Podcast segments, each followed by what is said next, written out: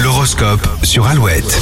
Lundi 23 janvier, il est 7h36, les béliers, tenez-vous loin de l'agitation du moment pour ne pas perdre votre beau dynamisme. Et plaisir rimera avec loisir pour les taureaux. Vos activités extra-professionnelles vont vous détendre. Gémeaux, vous vous débarrasserez de tout ce qui est superflu pour avancer dans le bon sens. Les cancers, cette journée risque de vous bousculer un peu. Gardez le cap et vous gagnerez en popularité. Lion, plus exigeant avec vous-même, vous ne vous reposez pas sur vos acquis et développerez de nouvelles compétences. Les vierges, vous manquez un peu d'entraînement en ce qui concerne la communication, surtout avec votre conjoint. Balance, vous êtes prudent et vous avez raison, si quelque chose ne vous semble pas clair, parlez-en.